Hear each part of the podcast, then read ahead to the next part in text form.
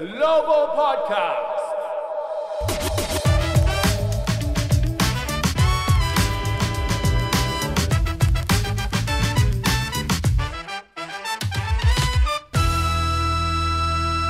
Hello everyone! Wizards グローバルポッドキャストプレイオフエディションへようこそザック・イクマです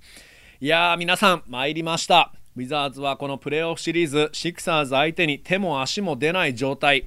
先週のゲストウィザーズの公式ライタージャクソン・フィリオさんも2勝4敗か1勝4敗になるだろうと非常に現実的なシリーズ予想を先週してくれましたけど下手したらスイープでシーズンが終わってしまう恐れがあります。どうしたらシクサーズを止められるのかどうしたらエンビード選手を抑えられるのか。ブルックスコーチも今日エンビード選手のことをアキーム・オラジュワンさんと比較していました。というかオラジュワンさん以来の攻守がエリートな選手というふうに言っていました。それだけ今エンビード選手絶好調ですよね。で、えー、シクサーズ当然他のスターティング5も脅威なのでウィザーズがエンビード選手をよりマークしようとすると今度は他の選手にやられてしまっています。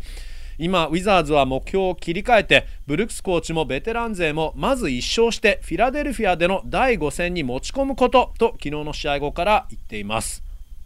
さて、ウィザーズには随時7、8人くらいでしょうかね、えー、バンキシャがいますけど、ね、例えば、まあ、いつもこのポッドキャストに出てくれているフレッド・キャッツさんやチェイス・ヒュースさん、えー、あとはエヴァ・ウォレスさん、えー、まあ、ワシントン・ポスト、ザ・アスレティックみたいな大手メディアの他にもいろんなサイトやブログでウィザーズを自ら取材して記事を書いているスポーツライターさんがワシントン DC にはいます。で今回のゲストはフープディストリクトというサイトのニール・ダラル記者です、えー、フープディストリクトはスポーツデイリー .com というサイトのウィザーズ部門なんですがで、まあ、正直フープディストリクトもそこまでフォロワーがいるわけではないんですが数千人ぐらいだと思うんですけど非常にマニアックでで、えー、ニールさんはコーチや選手の記者会見でまあ、僕が思うには誰よりも一番突っ込んだ質問を常にしています。一番目線が鋭いんじゃないかなと僕は思うんですけど、まあ、ブルックスコーチに例えば平気で、えー、選手の起用法やチャレンジタイムアウトの使い方などかなり難しいことをどんどんいつも聞いて、えー、時にはブルックスヘッドコーチを困らせる超積極的な記者さんなんですけど、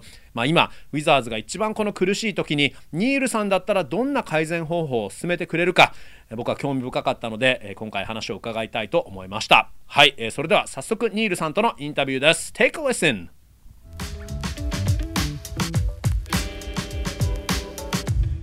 All right. Hey, Neil, how are you? Good. Thanks for having me on, Zach. Sure. Thank you for being on. And uh, it's your first time, so welcome. Much appreciated.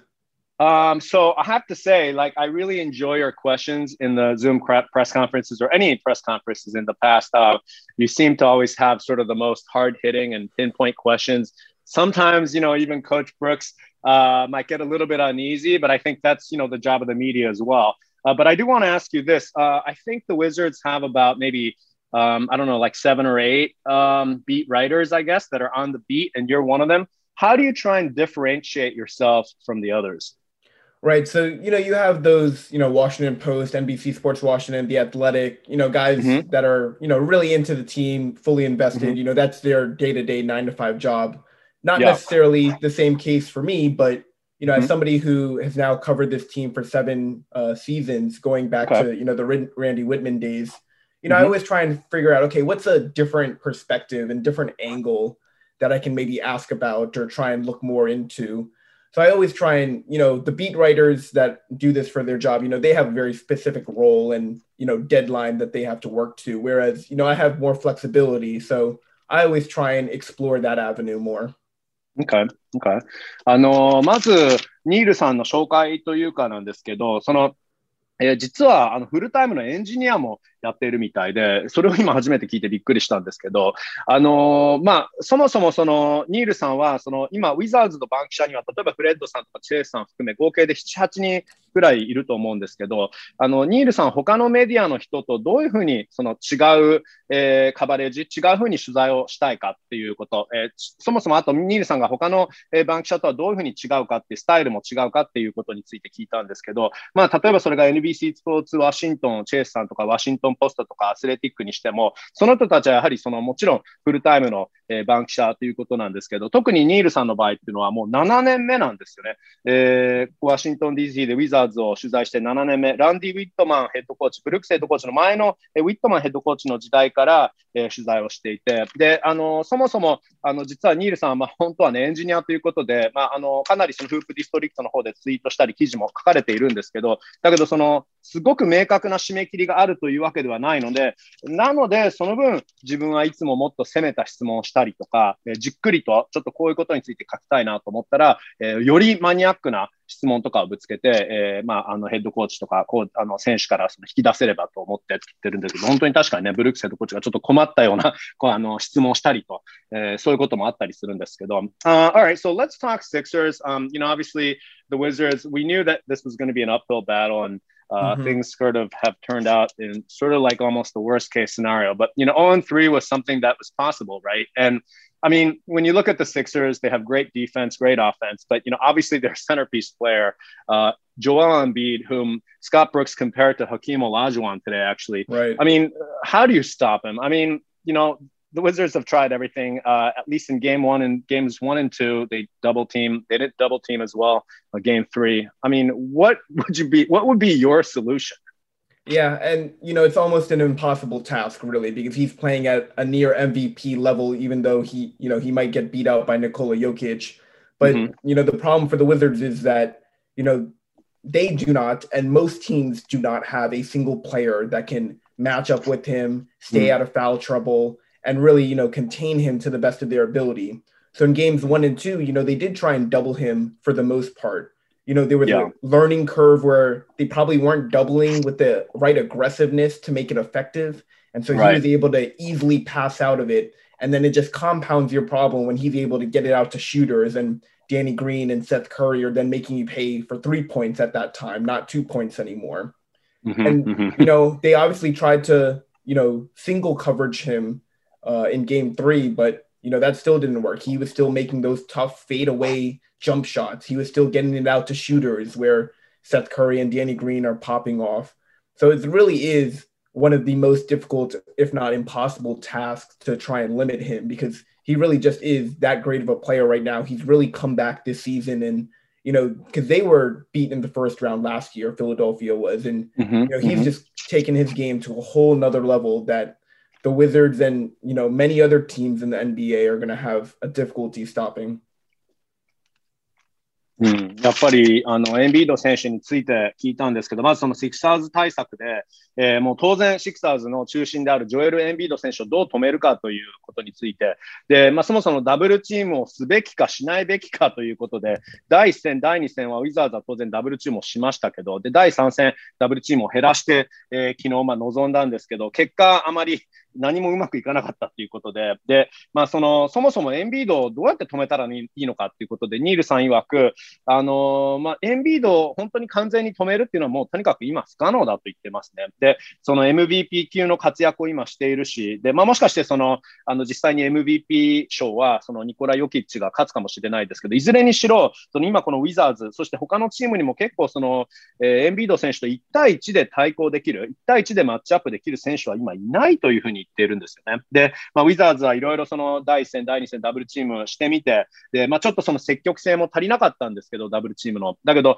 あのー、そこから簡単に、えー、エンビード選手はパスアウトして抜け出せて、で、そもそもパスアウトしたときに、それが、あの、ダニー・グリーン選手とかセスカリー選手がスリーポイントを打つことになると、その、もともと2点を許してたかもしれないのが、それが3点になっちゃうかもしれないし、で、第3戦になってからは1対1で、えー、まあ、試したんだけど、結局フェーダーウェイシュートをやられたり、えー、そして結局また、その他の選手にボールをパスして、まあ、スリーを打たれたりということで、本当に抑えるのが難しくて、えーまあ、昨年、ね、特にシクサーズプレーオフで第1ラウンド敗退だったので、そういう意味でも、その全部そのその時の屈辱とか悔しさを今、あのそのエンビード選手はまたオフにそれを克服するために取り組んで、それが全部今、あのこの結果につながっているんじゃないかなというふうに言ってますね。Um, okay, so, well, let's say, you know, we double team or not double team, but um, the Sixers are so stacked, um, you know, at every position, at every starting position, right? Uh, with right. those uh, aforementioned guys, um, Curry and Green, but also with Simmons and Harris. And I mean,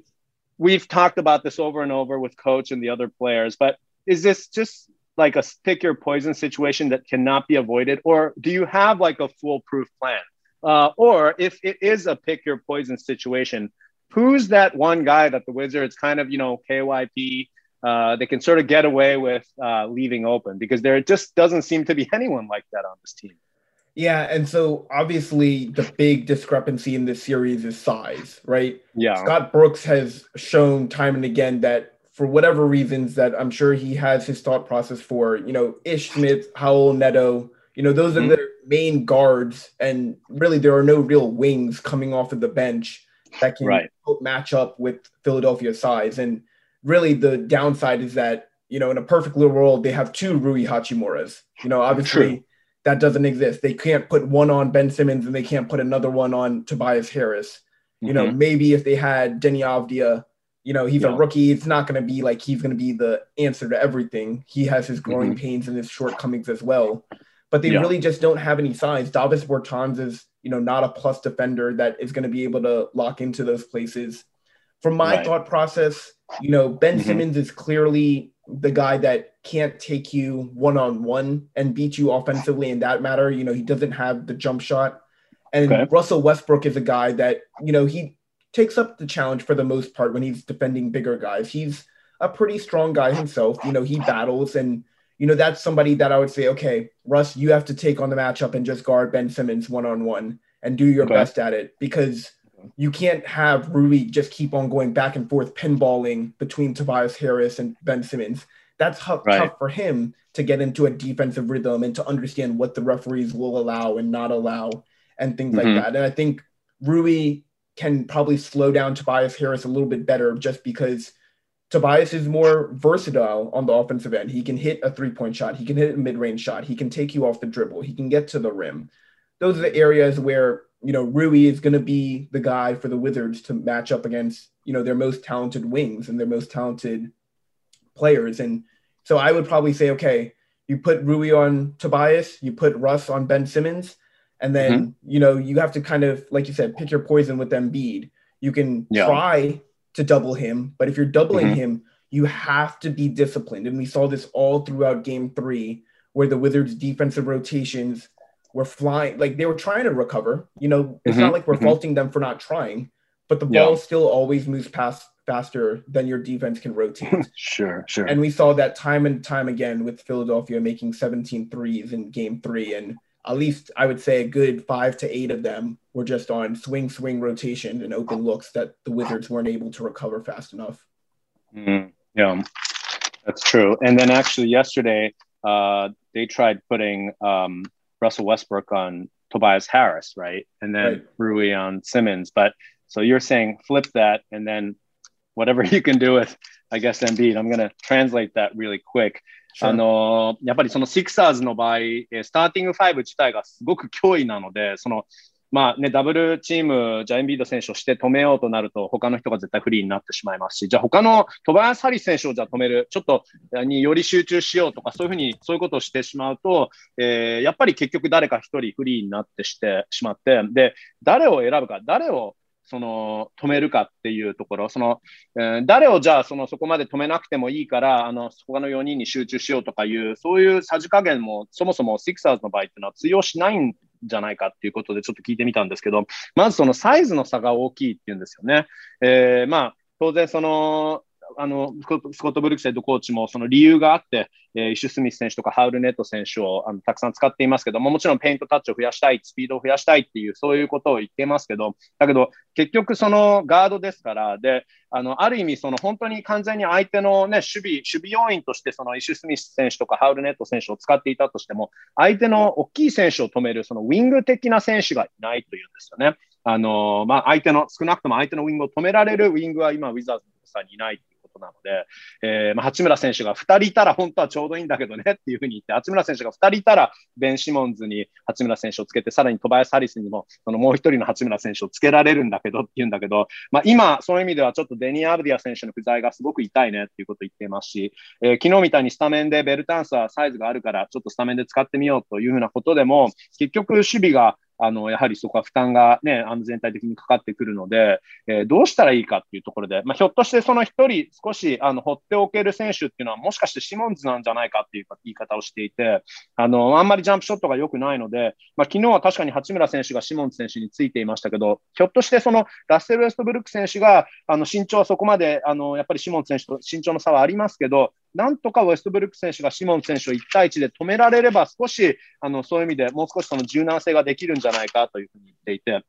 そうすると、八村選手がやっぱり徹底的に、その、ハリス選手につくことができるので、今はちょっと八村選手がちょっとシモン選手とハリス選手、どっちかに、ちょっとどっちつかずの状態でつかなきゃいけないから、すごくそれが流れが作りにくいんじゃないかなっていうふうに言っているので、やっぱり、あの、本当だったら、八村選手をハリス選手につけた方がジャンプショットを止められるので、で、そこはラッセル・ウェストブルック選手に、えー、そのシモン選手を担当してもらう。そして、さらにエンビード選手に関しては、まあ、ちょっとそのさじ加減を考えながらダブルチームをする必要があると、やっぱり必要ということで、ダブルチームの難しさっていうのは、やっぱりそのローテーションが間に合わなくなって、ずれた時に他のローテーションの選手がヘルプ、あの間に合わなくなって、で、3で誰かが完全にオープンになってしまって、第3戦みたいに17本3を、え、許してしまう羽目になるので、本当にそこはちょっと難しいんだなと思いますね。Uh, you mentioned Denny、uh, not having him hurting. Uh, he is six nine, and he was averaging uh, five rebounds per game and a limited amount of, well, not like you know, I, I don't know what it is in 30 per 36 minutes, but still five rebounds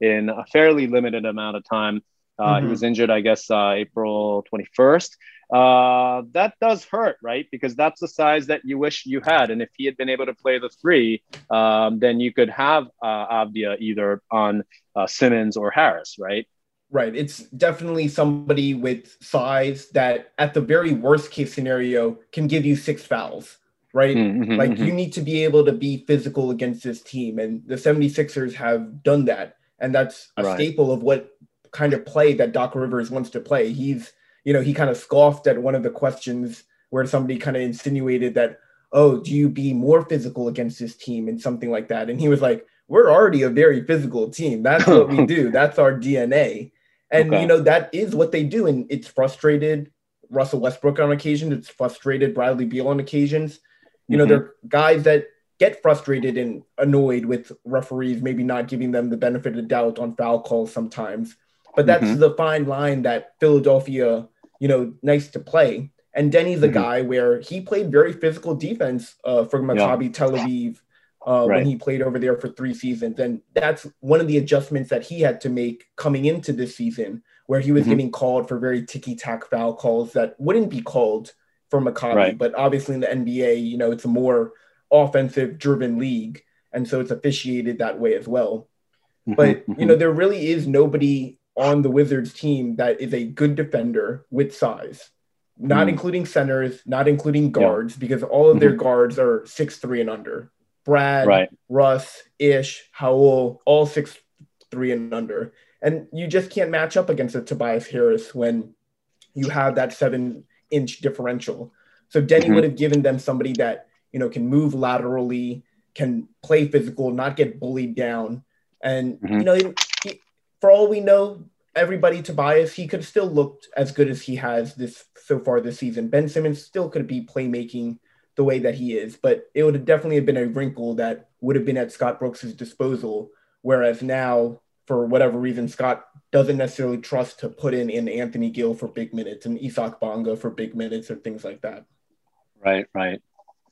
あのあと、まあ、アブディア選手の話もありましたけど、えー、やっぱりそのアブディア選手がいないことが今、この守備面では響いてるんじゃないかと聞いてみて、本当にそうなんだよというふうに、えー、ニールさん言っていて、あのそもそもやっぱりその、ね、出場する選手が6つのファールをうまく使う上では、すごくやっぱりシクサーズってフィジカルなので、そういうフィジカルなチーム相手に、えー、その6つのファールをうまく使って、それで相手を止めるっていうことがやっぱり、あのそれができる選手が1人、あのいたっていうことなんですね。そういう選手が今1人減ってしまったのが痛いということていて、あの、リバースヘッドコーチもすごくフィジカルなスタイルを好んでいて、このプレーオフのシリーズが始まる前にも、どうやらニールさん、そのシクサーズの記者会見に立ち会ったときに、あの、どうやらそのある記者がリバースヘッドコーチに、えー、このプレーオフが始まって、よりフィジカルに戦いますかって質問したときに、何を言ってんだ君って、うちはもうすでにフィジカルだよということを言っていて、ちょっとその記者さんが何かリバースコーチに叱られたみたいなことがあったみたいなんですけど、だけど、その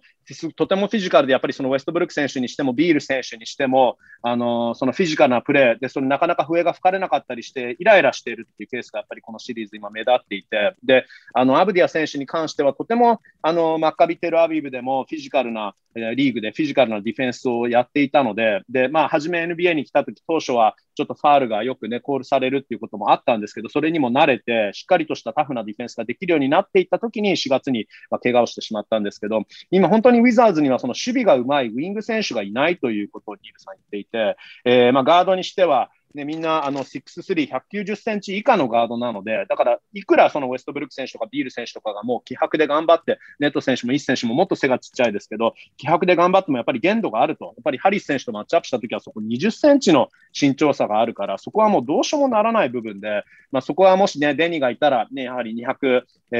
センチのね、アブディア選手がいたら、もう少し抑えられてたんじゃないかと。まあもちろんそれでもハリス選手は活躍してたかもしれないけど、もうちょっと抑えられてたんじゃないかなっていうことで。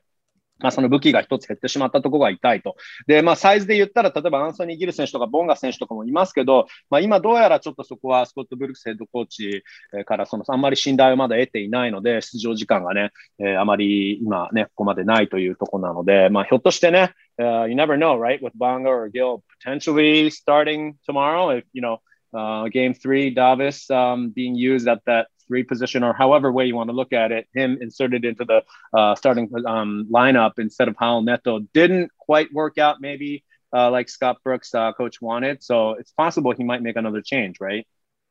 Yeah, and you know, I think Scott is the type of coach, and you know, for better or for worse, and you know, fans probably criticize him for it. He likes to have a large enough sample size to really mm-hmm. have an understanding of okay, is something going to work? Scott is not a type of guy that is going to say, okay, one quarter, oh, that didn't work. That was terrible. Fine, you're done. Whatever. You know, that's sometimes the case for some of the younger players, but he just has a, you know, more developed thought process on them already sometimes. So, mm-hmm. you know, Davis may or may not start next game. You know, I think it's mm-hmm. very clear already that in games that the Wizards don't shoot well from three, they really mm-hmm. have no chance because, yeah. you know, they really have to put up 120 points to try and compete against the teams of the caliber like the Sixers. Hmm, so I, I, think that he will continue with Davis in game 4 mm-hmm. You know, who knows what okay. happens? You know, mm-hmm, Russ mm-hmm. is still hobbled and whatever it might be. But I think the, you know, show and notion of, okay, we have a little bit more size, we have a little bit more length. They just really can't continue to have Raul Neto get switched on to Tobias Harris and him mm-hmm. just able to go to work to him, you know, down in the ISO low block post where Harris said recently, he, admitted, you know, I love that spot more than any on the court. And I'm sure he loves it even more when he has a barely six foot guard, you know, trying to battle against him. So mm-hmm. we'll see. I'm sure, you know, Anthony Gill got a few minutes here and there uh, in mm-hmm. game three. Again, it's not like it's you can really make a judgment on whether that was effective or not based on a few minutes of play. You know, anything can happen um, in a given circumstance, but at this point, Isaac Bonga has been on the bench and out completely out of the rotation for mm-hmm. weeks, mm-hmm. if not months now. Uh, Chandler Hutchinson and even before being waived, Jerome Robinson was ahead of him in the rotation. So, as much as I would like to see him, you know, potentially provide a spark and just, you know, an agitator kind of player for the Wizards against the Sixers, you know, I'm sure they feel that, you know, playing then on the other end of the floor, it's just you know the Sixers have a good enough defense already where mm-hmm. then they're going to be able to maybe help off of somebody like Bonga even more. And you know, it's all part of the calculus. There's always drawbacks, and the problem it really is for the Wizards is that you know without Thomas Bryant, without Deni Avdija,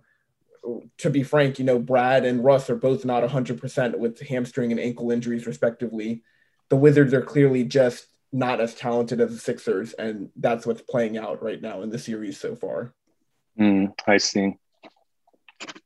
あの、まあ、やっぱりね、ちょっと厳しいあの話になってしまうんですけど、例えばその昨日はベルタン選手をスタメンで使って、それがあの、あんまりやっぱりね、今日うまくいったかって聞かれたら、あの、ヘッドコーチはあまり、あまりうまくいかなかったねっていうふうに言っていたので、ひょっとしてまたね、例えば昨日ちょっと出場したアンソニー・ギル選手、もしくはイサク・ボンガ選手なんかがスターティングラインナップに入ったりする可能性はあるのかっていうふうに、えニール選手に聞いてみたら、それはおそらくないと思うと、ブルックスヘッドコーチはあんまりコロコロ変える人ではないので、その一回誰かちょっと、あの、じゃあスタメに入れてみようってなると、もう少し時間を与えて試す、サンプルサイズを増やして試すことが好きな人だっていうので、そのもうちょっとじっくりと選手にチャンスを与えるタイプなので、えー、またそこをコロッと変えることはないと思うって言ってるんですけど、えー、で、さらにそのベルタン選手のやっぱりメリットとしては、あの、やっぱりスリーが今もうウィザーズ打てないと、スリーが決まらないと勝てないので、えー、やっぱりシクサーズ相手に相手のオフェンスに120点許してしまうと、あのー、そのウィザーズが120点以上取らないと勝てないので、スリーポイントがたくさん打てる、えー、ベルタンスみたいな選手がやっぱりスタメン、あるいはそのたくさん出場しないと、このチームはその勝利を、勝利に,、えー、に導けないので、あの、勝利にならないので、だから、あの、やっぱりまたベルタンス選手がスタメン出場するんじゃないかなというふうに言ってますね。で、あのね、あの3番のポジションでネト選手が頑張っていましたけど、やっぱりさすがにこのシクサーズ相手にはスイッチされた時にいきなりネト、ハリスのマッチアップになると、もうそこはさすがにちょっとうまくいかないので、183センチのネト選手が、ね、206センチぐらいのハリス選手をどうやって止めるのかっていう話なので、で、確かに昨日アンソニー・ギル選手は少し出場したけど、あの、その数分でじゃあ、あのスタメンにふさわしいかということはちょっとわからないということなので、で、さらにボンガ選手に関しても、最近はそのローテーションで、まあ、あの、シカゴから加わったチャンドラ・ハッツソンだったり、あるいはまあトレードで出ていったジェロム・ロビンソン選手よりもデプスチャートより下に埋まっていたので、まあ、なので、ボンガ選手が出ることはおそらくないと思ってますし、えー、まあ、ボンガ選手が出たとしてオフェあの、ディフェンスに刺激を与えても、今度はオフェンスが苦しくなるので、まあ、なんだかんだ今更言うことになるかもしれないけど、トーマス・ブライアント選手とか、デニア・ブディア選手がいないことっていうのはすごく今痛いってことと、あとやっぱりそのビール選手もハムストリングで100%ではないですし、ウェストブルック選手も足首の怪我で100%でないので、そういう意味で本当に今チームはちょっと正直苦しいんだよねって言ってますね。um, Let me just ask about your overall impressions of Rui in his second season. Uh, in the last three playoff games, I mean, that's just kind of been tough for everyone. Um, he has been shooting really well. Like his threes have been shooting mm-hmm. have been really good too in the playoffs, or even going back like about 10 games or so. Uh, but what are your overall impressions of Rui in his second season? Yeah, so I am very much a fan of Rui and his game and his skill set and what he's able to provide you know, Wizards Twitter is a very, you know, polarizing place where, you know, some guys will get a lot of hate, some guys will get a lot of love. I think Rui is one of those guys where, you know, people feel frustrated with him at times. But mm-hmm. to me, I think learning and being around the NBA for, you know, the few years that I have been, they're really, you can't overstate how much just experience and time just helps a young player with his game the game mm-hmm. starts mm-hmm. to slow down. You start not making some of those silly mistakes. And Rui really, you know, is starting to show that. You know, mm-hmm. he's not played in that many games so far this uh, season in his career as well. You know, Scott Brooks always likes to throw out, oh, he just played, you know, his 100th career game or whatever sure. it might be. Yeah. And he's dealt with his own, you know, really peculiar injury history and mm. ailments mm. at this right. point. You know, he got unfortunately kicked by Isaac Bonga, you know, in the yeah. delicate area that cost him several games in his rookie season. Yeah. He had pink eye to start this season. He unfortunately was part of, you know, the COVID outbreak for the team. He's mm-hmm. dealt with a lot of stuff where, you know, finally just now he's starting to, you know, put together a several stretch game of where he's playing every game. He's getting in that rhythm. And like you said, mm-hmm. you know, his three point shot is improved. That's something he worked a lot this summer on with, you know, assistant coach Corey Gaines uh, mm-hmm. in LA. They were putting up a lot of shots, and, you know, you can see the noticeable difference in the arc in his shot. Last mm-hmm. season, it was a mm-hmm. lot of line drive. This season, yeah. there is actual arc. And like you said, this, se- this series against the Sixers, he's shooting the ball pretty well for, yeah. you know, a Wizards team that as a whole is not shooting it well at all. Mm-hmm. And you know, I think something that Russ hopefully will help with him a lot. And I think will also just like help with him. What Russ has been able to do this season will help Rui for the next five, ten years of his career is, you know, you got to be aggressive. You got to have that mm-hmm. dog mentality. You have to mm-hmm. really go at it and assert yourself in today's NBA. And I think that's something that hopefully Rui will come back next season with and an even better mindset that, hey, look, I am the guy. I can do these things. I can take advantage of things. Be the aggressor, get foul calls. You know, you have a, a decent dribble. You know, you can get to the rim. You don't have to be somebody that's just a spot up three point shooter or just a mid range jump shot player. You know, mm-hmm. he has a lot of touch in his shot as well, and he's able to spin off the low block and get off some of his mid range shots that he likes so much. Um, but really, I think, you know, it's a cliche, but the sky is the limit for Rui. He has a lot of skill sets that are needed in today's NBA. He's a great mm-hmm. defender that can guard one through five most of the times, assuming you're not Joel Embiid, but there's only right. one of him, thankfully. So right. really, I, I could not be more impressed with, you know, what the Wizards have gotten out of him so far. And for the mm-hmm. ninth overall pick, you know, I think Tommy did did a nice job with the pick and, you know, hopefully with continued player development – he can continue to grow and you know maybe reach that all-star level status okay and actually i hadn't really heard that kind of all-star term uh, since the rising stars uh, last season mm-hmm. um, when you say all-star i mean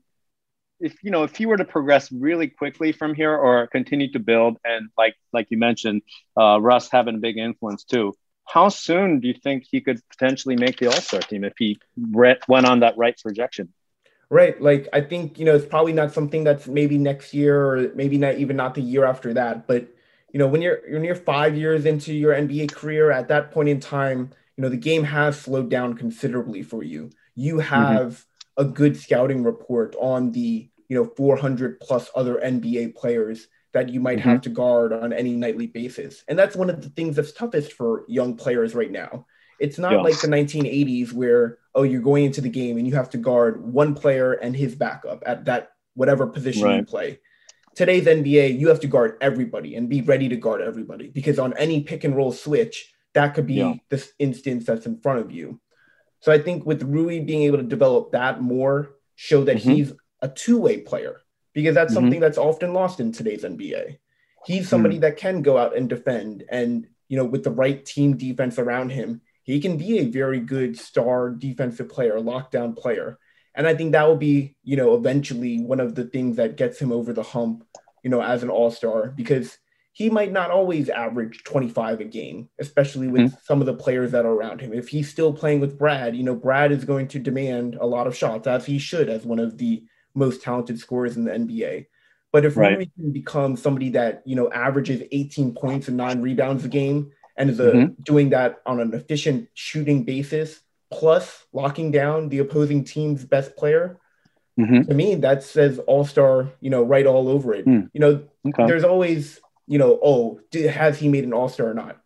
Mm-hmm. I would consider somebody like Tobias Harris. You know, somebody yeah, who yeah. I believe has never made an all star, but in right. this series entirely he's showing his worth as you know an all-star level talent so yeah. you know I, I would say and you know maybe it's a little bit optimistic but maybe by year five you know mm-hmm. really contend for that all-star level but even if somebody doesn't make the all-star team because at the end of the day it's still only the 12 best players out of a conference you know True. he can still be playing at that level at that near all-star talent level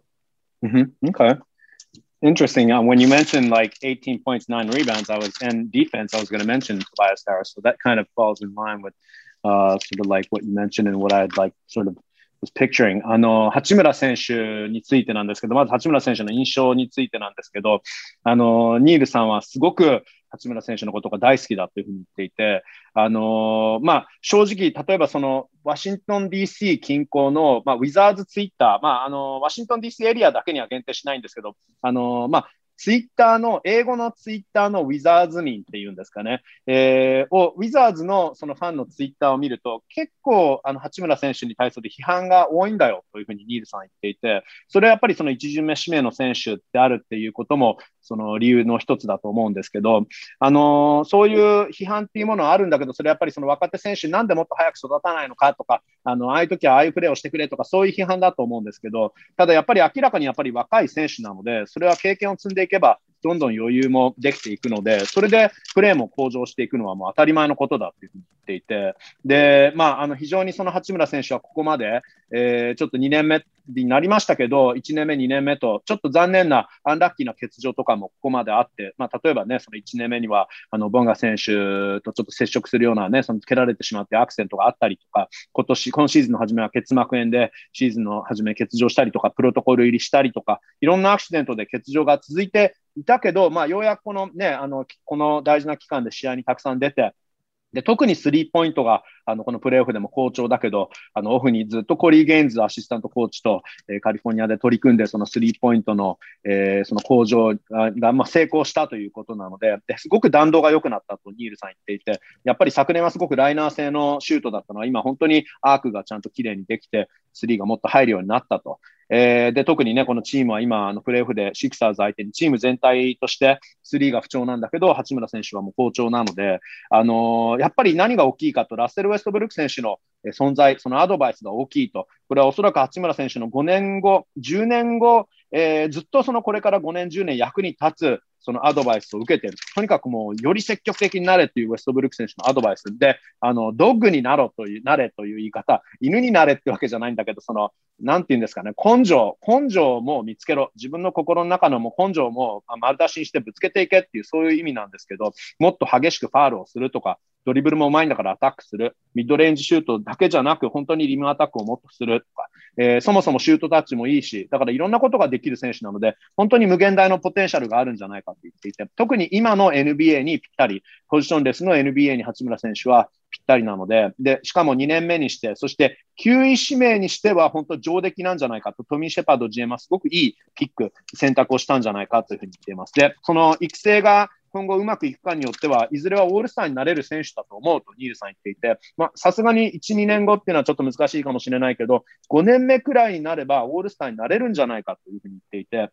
あの、一昔前の NBA だと、もう本当にその、自分の、えー、対戦、マッチアップするポジション、それとそのポジションの控え選手の情報だけを頭に入れれば十分だったのが、今はもう本当スイッチをたくさん、やっぱりみんなね、ピックアンドロールディフェンスで使うので、相手選手、相手チームの全選手をも頭に入れなきゃいけないので、そういう意味でも若手選手にとってはやっぱり相手選手のことを、傾向とかを理解することが一番難しいことなので、そこはもう経験を積んでいけば、もうもっともっとあのうまくできるんじゃないかと言っています。で、あの八村選手の場合、やっぱりそうやってスイッチをして1番から5番、もしくは1番から4番まで守れるので、非常にレベルの高い 2way 選手にやっぱりなれるんじゃないかとニールさん言っていて、で、まあ、正直、そのオフェンスがあの、もっともっと伸びたとしても、もしかして例えばビール選手がもしずっとチームメイトでいたとしたら、さすがにやっぱりシュート数も多いので、アテント数多いので、八村選手の25得点は平均はないと思うけど、だけど平均18得点9リバウンド、それでエリートディフェンスができる選手になれるんじゃないかというふうに言っていて、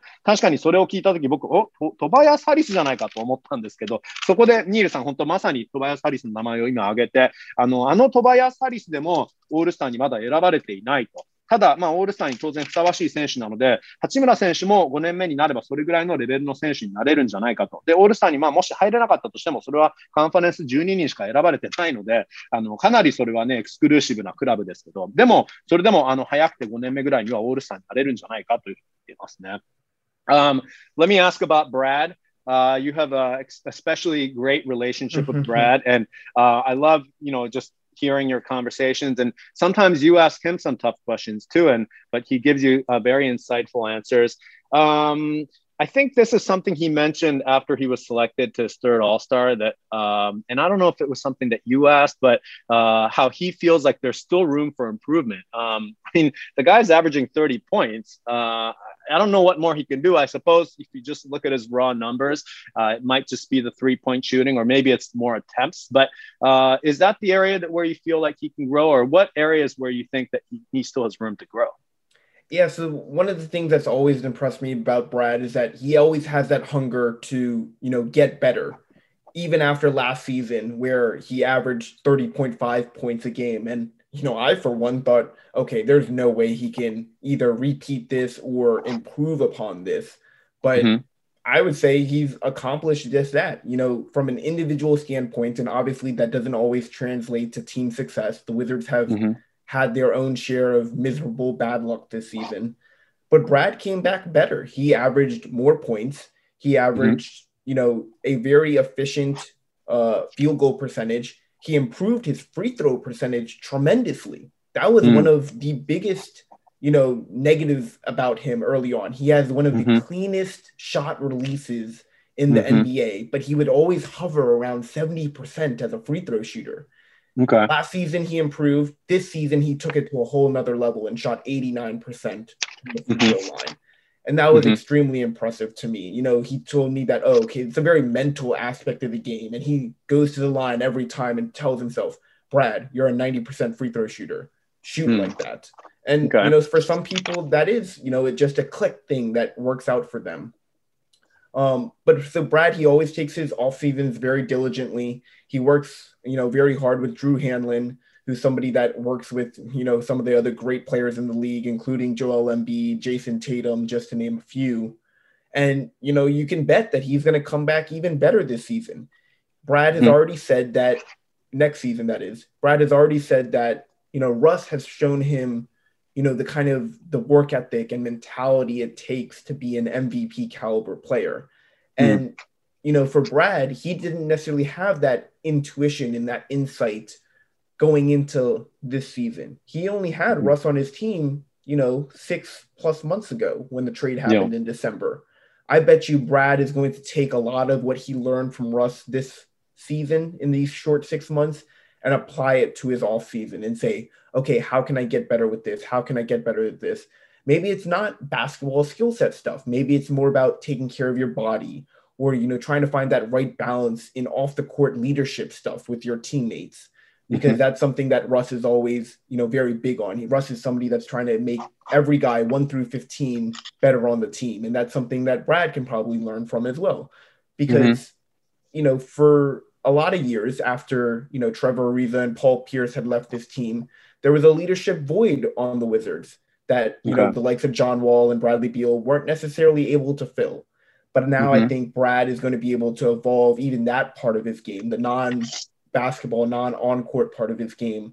uh, to be even better. And you know, I think he really has all the makings to be an MVP caliber player. Obviously, that a lot of that is dictated on having more team success around you, and hopefully mm-hmm. the Wizards are able to do that. But he really has turned into an all-around lethal threat offensively, and you can tell because opposing coaches are throwing double and triple teams at him all night. He always mm-hmm. l- laughs and jokes about that. You know, he sees box and ones uh, defensive thrown at him that he hasn't seen since his high school and AAU days. right. And it's being right. employed by NBA head coaches because they know that he's just that dang good. And it doesn't even matter where it's from. It can be from in the paint where he's very aggressive driving. His mid range is something that is very effective for him. And, you know, the analytics people might not like it. Bradley Beal is not a big analytics guy, but when he's mm-hmm, shooting mm-hmm. 50 plus percent on mid range jump shots, those are great shots for him. Yeah. And like you said, you know, the three point shooting is probably not where it wants to be. That's something that I'm, you know, definitely going to ask him about going into this upcoming off season, and I'm sure that's going to be a major point of emphasis for him mm-hmm. uh, and Drew, Drew Hanlen this summer. He said before that you know he's never really changed his shot and you know tweaked it much at all, so that might not be their avenue of improving things, but you know, if there's a way for him to improve, you better believe that Bradley Beal is going to exploit it as much as he can. Okay. And just before I interpret, to clarify, so sorry, I was just jotting down these notes, sure. but Russ was the guy who told Brad that you can be an MVP. That's what he, Russ, or no, I, I wouldn't say Russ sort of... said that explicitly, but okay, okay. you know, I think you know maybe behind closed doors he said that. We don't necessarily okay. know that, but mm-hmm. you know, I think in Brad's mind, you can probably mm. just think, okay, what's the logical progression? He's now become a multi-time All-Star. You know, okay. he may or may not make All NBA this season just because mm-hmm. of you know the team's record. But sure. you know, the next big thing for him could be, you know, can he get into that MVP conversation and having, yeah. you know, led the Eastern Conference in scoring in back-to-back years, 2nd mm-hmm. in the league overall in back-to-back years you know, you got to think, hey, if he can keep doing that, maybe even improve upon doing that, and if maybe mm-hmm. the team's record around him can be, you know, above 500, you got to throw him in the conversation. True, true. Okay. but it is contingent on the team getting better. Okay, let me interpret that. あの、ブラドリー・ビール選手についてなんですけど、実はそのニールさん、すっごくビール選手と仲が良くて、あの、記者会見でも、あの、マスコット・ブルックスヘッドコーチに対してだけでなく、えー、ビール選手にもかなり突っ込んだ質問をして、えー、ビール選手もそう来るかという感じで、でもビール選手はすごくそういう意味でしっかりと答えてくれる選手なので、あの、ニール選手の難しい、質問によく答えてくれているんですけど、あの、まあ、ニール選手とビール選手、あニールさんと、あの、ビール選手は仲がいいので、その実際に、あの、どういうあのあたり、ニール選手から見たら、ニールさんから見たら、ブラッド選手、ビール選手はどういうあたりを向上できるかって聞いてみて、まあ、それはスリーポイントなんですかって聞いてみたんですけど、実はその、あの、ブラッドリー・ビール選手の何がすごいかって、もう本当にハングリー精神が、これほどハングリー精神がある選手ってあまり見ないっていうふうに言っていて、昨年も30.5点、1試合平均、平均していて、で、これ以上できないだろうとニールさん思っていたら、えー、もっとレベルアップして帰ってきた。本当にびっくりしたって言うんですけど、で、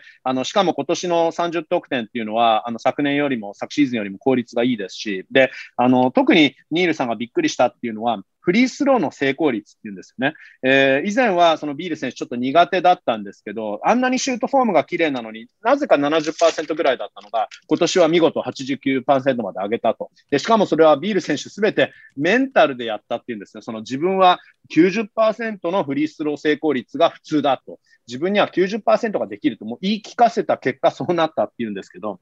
まあ、だけど、あの、オフには、えー、ドリュー・ハンロンさんというパーソナルコーチとついて、まあ、あの、ジョエル・エンビード選手とか、ジェイソン・テータム選手も、えー、この人にコーチングされているんですけど、もうとにかくそのドリュー・ハンロンさんとすごく取り組んで、えー、ビール選手の毎年そのオフ、向上に貢献してくれてるらしいんですけど、あのあとはまあ、ラッセル・ウェストブルック選手が加わって、えー、ブラッドリー・ビール選手もその MVP っていう、あのね、元 MVP 選手を見て、自分もやっぱり MVP になれるんだっていう、そういう自覚ができてきたんじゃないかというふうにニールさん言っていて、えーまあ、なので、そのこのオフには、おそらくそのブラッド選手は、ビール選手は、その MVP に、来年は絶対 MVP を取ってやるっていうぐらいの気持ちで、このオフに取り組むんじゃないかというふうに言っていて、で、さらにその選手としてのレベルアップ、プレーのレベルアップだけじゃなく、もしかしてこれはオフに、例えばラッセル選手からあの習ったことを、お手本として、えーと、見てあの見習っていることっていうのは、その体のケアの仕方とか、あるいはリーダーシップの取り方っていうのも、えー、ラッセル選手からどんどん学んでいるんじゃないかと言っていて、あのウィザーズに以前いたトレバー・アリザ選手とか、ポール・ピアス選手がいた時っていうのは、すごくこのチームにはリーダーシップが揃っていて、リーダーがいたっていうんだけど、あのその2人がいなくなって、えーまあ、一時的にそのブラッドリ・ビール選手、あとジョン・ウォール選手がそのチームリーダーを任せられた時っていうのは、ちょっとリーダーシップが足りなかったんじゃないかってニールさん言っていて、まあ、とにかくそういうリーダーになるっていうことに関しても、ラッセル選手からブラッド選手は学んでいると。いうふうに言っていますね。なので、その MVP 級の選手に次なるのが、そのさらなるレベルアップなんじゃないかというふうに言っていて、あとはその周りの、ね、プレーが良くなれば、本当に、ね、チームも強くなれば、あのもっと MVP 候補になれるんじゃないかというんですが、まあ、とにかくその完全なオールラウンダーになって、で相手はダブルチーム、トリプルチームを仕掛けてくるし、ブラッドリー・ビール選手曰く、これはもう高校時代とか AAU 時代じゃないかって、NBA コーチがまさかボックスワンを僕に使ってくるって考えられないよっていうことを言っているらしいんですけど、本当ビール選手はもうペイントからミッドレンジからもスリーも打てるし、あの3つのレベルから得点できますし、まあ、あのミッドレンジからの得点に関しては統計的にはあまり理想的ではないかもしれないけど、でもそれも効率よく打っているので、全然あのマイナスではないし、あとはスリーポイントのレベルアップ。ただ、その、ね、先ほど話があった、そのハンロンコーチ、ドリュー・ハンロンコーチとあのスリーに取り組んだとしても、えー、ブラッド選手曰く、あまりシュートを改造するのは好きじゃないということらしいので、おそらく激しい改造はしないので、そのどれくらいスリーがレベルアップするかわからないけど、とりあえず MVP 候補のあのそういうコンバセーション、来年はその MVP 候補になるんじゃないかということなので、あとはまあそのチームさえがね、5割以上の活躍をすれば、本当に、本当にあのオール NBA とか MVP 候補に、えー、十分なれるんじゃないかと、しかも2年連続イースタンカンファレンス得点王なので、えー、そういうところに期待したいねというふうに言っています。Uh, let's wrap it up. Uh, let's start to wrap it up. Um, Brad yesterday after the loss said that he was hopeful that the team, even though the team was 0 and 3, that because, um, you know, if you look at history, there has been teams that have sort of um, made the comeback and won the series four to three. But in reality, it's never happened in the NBA. No team in the NBA has come down, come back from a 0-3 deficit. I think it's happened uh, in baseball and in, in the NHL. Uh, so what are we looking at? I mean, um, can the Wizards pull off a miracle, or I mean, what's are we? Are they going to be able to get one win, two wins? I mean, what are you thinking? Yeah, and so I think you know Brad was a little bit mistaken when he was speaking, and you know he was probably thinking back to you know teams have come back from three-one deficits. You know, right. Russell Westbrook, unfortunately for him, you know he was on the losing end of that uh, when he yeah. was with the OKC Thunder and Golden sure. State came back to win. Yeah. Um, you know, for the right to go to the NBA Finals. So mm-hmm. Brad was probably a little bit mistaken on that. And mm-hmm. you know, as much as a it would be a feel good and you know very uh you know coinciding with the Wizards season in total, you know, mm-hmm. getting down in, in such a deep hole, but you know, persevering and fighting back uh to get somewhere, you know, greater and you know, potentially advancing to the next round. Unfortunately, I just don't see it happening for the Wizards. None of the mm. issues that have plagued them so far this series are really fixable. They're not going to have a magical answer on defense to the likes of Joel Embiid, Tobias mm-hmm. Harris, mm-hmm. Ben Simmons. When Danny Green and Seth Curry are shooting the way that they're currently shooting, Philadelphia could very well see themselves in the NBA Finals. And that's not True. something that the Wizards can really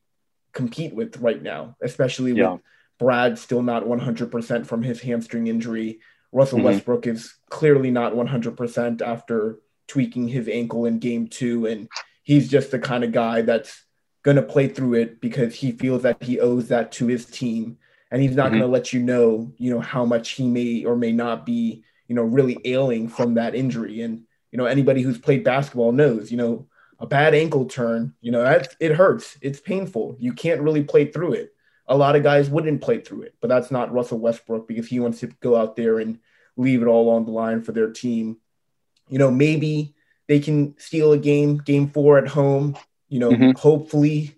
you know, they have a three point barrage that, you know, it's really unfortunate. They were the eighth best three point shooting team last season. Yeah. And now this season, based on the regular season at least, they were the eighth worst shooting three point team in the NBA. And, mm-hmm. you know, it doesn't really make a whole lot of sense. Obviously, Bertans has taken a step back. Beal has mm-hmm. taken a step back. Raul Neto yep. has unfortunately gone just absolutely cold in this mm-hmm. series. Mm-hmm. But, you know, if they can flip the script of game three and make 17 three pointers of their own, like Philadelphia did, you know, they could absolutely steal a game in game mm-hmm. 4 But beyond that, you know, it's really just tough to see because Philadelphia will, of course, go back and make adjustments and mm-hmm. you know, take care of business, whether that's game four, game five, maybe it trickles out to game six and you know there's another home game for Capital One Arena, but right. It's really just a matter of it's not like the Wizards will have an overnight solution to the troubles and you know difficulties that the Sixers impose. Mm, okay. I mean, yeah, I mean that is reality. あのあとは 昨日実は試合が終わった後に、えー、ブラドリー・ギリ選手が記者会見で0勝3敗になってしまったけど、えー、逆転というものは以前歴史にもあるから、僕はそれを信じて戦うよっていうふうに言っていたんですけど、実は、あのー、NBA の歴史ではシリーズ0勝3敗になったチームが逆転して勝った例って一回もないんですよね。で、あのメジャーリーグではありますし、ホッケーの NHL でもあるんですけど、えー、まあ、それに関しては実はブラッドはおそらくね、1勝3敗からカムバックしたチームのこととちょっと勘違いしてたんじゃないかとニールさん言っているんですけど、あの、確かにね、まあ、残念なことにね、ラッセル・ウェストブルック選手が、あの、サンダー時代にゴールデンステートにね、3勝1敗から逆転負けをされて、えー、NBA ファイナルに、えー、ね、進めなかったっていう、そういう例もありましたけど、えー、まあ、だけど、その、とにかくその、今じゃあ、えー、このミラクルの可能性があるかないかっていうことに関しては、えーまあ、正直その奇跡はないんじゃないかというふうに言っていて、えー、ニールさん曰くね。っていうのが、エンビード選手、エンビードとかハリス選手を止める対策がそもそもまだ何もないと、そういう内容が良くないので、えー、ちょっとそこはさすがに突然のカムバックはないんじゃないかと言っていて、そもそもあのブラッド選手も今、ね、ハムストリングの怪我で100%じゃないですし、ラッセル・ウェストブルク選手も足首の怪我で100%ではないので、で、プラス、シクサーズは本当にもう、あの、ファイナルに勝ち進めるような強いあの、チームなので、あの、本当そんな中、よくそもそもウェストブルック選手が足首の痛みをこらえて出ているのなというふうにニールさんも言ってるんですけど、えー、明日の試合勝てるかっていうと、そのアップセットの可能性は十分あり得ると、えー、スリーポイントがたくさん入れば、ちょっとウィザーズとしてアンラッキーっていうか、まあ、昨年はね、そのスリーポイントがリーグで8位だったのが、今年は24位かな、25位かな。なので、突然そのスリーポイントが今年入らなくなってしまって、ベルタンス選手とかビール選手とか、ネット選手もちょっとスランプに陥ってしまっているので、ちょっとそのあたりが、あのー、見込みが難しいんだけど、だけど、まあ、もし、えー、第3戦、フィラデルフィアが17本、スリーを決めたみたいに、もしウィザーズが決められればアップセットはあるんじゃないかと。ただ、その後にフィラデルフィアで第5戦勝てるか、ちょっとそれは自信ないなと。で、そこでもし、あの、勝ってたとしても、えー、第6戦、じゃあキャピタルワンアリーナに戻ってきて、えー、対策が見つかってるかっていうとね、戻ってきても結局はどっかで敗退してしまうんじゃないかっていうことなので、ちょっと残念ながら、えー、ウィザーズの、えー、第2ラウンド進出っていうのはちょっと見込みはあまり良くないなということですね。Um, do you think there's like some redeemable value in winning, even if it's just one game? Do you think just learning to win a game, like especially for the young guys like Rui or uh, even like Gafford or any of the other guys that are just experienced the playoffs for the first time, do you think even just if it's to hang around for one more game, is it meaningful? Yeah, like I, I wouldn't say that, you know, it's the biggest difference maker in the world, you know, losing a series in four games or five games or six games. But I think, you know, the one added benefit is you get another 48 minutes of more experience for all of these young guys to, you know, really experience and understand the intensity and the difference that playoff basketball is compared to the regular season. And, you know, that's something that you just can't teach. And, you know, it's unfortunate for a guy like Deni Avdija who, you know, isn't able to play mm-hmm. in that and really experience that. That would go a long way for his development. But mm-hmm. absolutely, you know, you you don't I, I feel like it's a little bit of a sour taste in your mouth that some players would go and you know use to their advantage later on you know getting swept in a four game series and mm. you know that's the chip on their shoulder that they can use moving forward you know i'm sure joel embiid used that and he's a veteran in this league so mm-hmm. there absolutely is you know some benefit to okay if you can pick up a game here feel a little bit better about yourself going into the off season just get you know one more game of experience under your belt it doesn't matter if you know the inevitable happens and you eventually lose the series. But mm-hmm. you know you get a little bit of okay you know maybe this is an area that we can you know really expound upon later and you know further develop and uh, make use of later on. So there's definitely benefit. It's not going to be you know the difference that between you know making Rui Hachimura an all NBA player or you know not improving at all from where he currently is. You know there are so many other different variables and factors that will impact that. But you know, certainly it can be a uh, benefit to say, you know, Daniel Gafford getting 20 more playoff minutes that he wouldn't have otherwise gotten, you know, because this series entirely for him going up against somebody like Joel Embiid. You know, if he was still on Chicago, that wouldn't have been an opportunity afforded to him. And so that will certainly go, you know, very, very far for his overall development and similarly down the line for guys like Rui and, you know, some of the other young guys on the team. Okay. あのー、最後になんですけど、えーまあ、例えばそのじゃあ第4戦で1勝できて、で、その後まあ敗退しちゃったとしてもですよね、で、1勝4敗でシーズンが終わっちゃったとしても、その一勝にどんな意味があるのかって聞いてみたんですけど、まあ、あのね、それが1勝4敗、あるいは0勝4敗で終わってもあまり違いはないように感じるかもしれないけど、やっぱりプレーオフを初めて経験している選手にとっては、48分間だけでもいいから、その分、48分間分経験が増えるというてるんですね。まさにその通りだと思いますね。で、あの、こういうプレーオフでの激しさ、ね、これずっとこれテーマになってますけど、あの、若い選手、初めて経験する選手には、これはやらないとわからないこと、教えられないことなので、あ実はそれが今、八村選手とかギャフォード選手にとってはすごく貴重な経験になってるんだけど、アブディア選手とかがこれを今経験できてないことは、実はすごく痛いんじゃないかと言っていて、で、あの、まあね、結局その最後負けてしまったとしても、えー、これはね、次のリベンジのモチベーションに選手たちは使えると思うと。で、例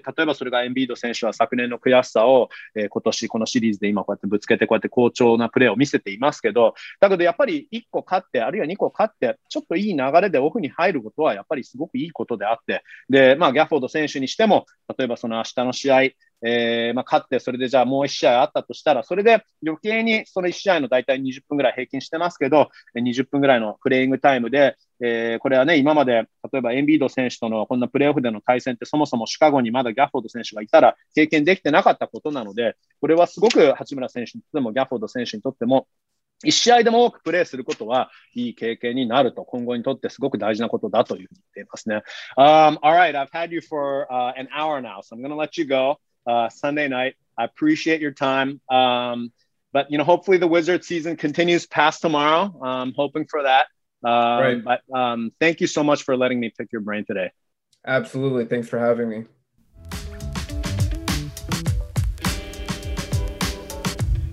はい、えー、というニール・ダラルさんでした、えー、最後の方僕ビール選手とニール選手って何回か間違えちゃいましたよねニール選手 ちょっと似てますからね、えー、まあ、予想通りすごくマニアックな話をしてくれました、えー、まあ、最後ウィザーズが負けてしまっても1試合でも多くやることで若手にいい経験になるという分析がありましたけどもまさにその通りですよね、えー、ブルックスコーチもおっしゃっていることですがこのプレーオフの雰囲気とプレーオフの激しさは教えられないものだと、え八村選手も第一戦の後にレギュラーシーズンとは違うものがあったと振り返っていましたけど、まあ、今後のためにもウィザーズ1試合でも多くプレーできることを願ってています。それでは皆さん、明日ウィザーズはまたホーム、それでも7.5点のアンダードッグです。プレーオフの1勝目を目指して皆さんの応援もよろしくお願いします。では、先週と同じように締めましょう。Alright, bring it in. One, two, three, family!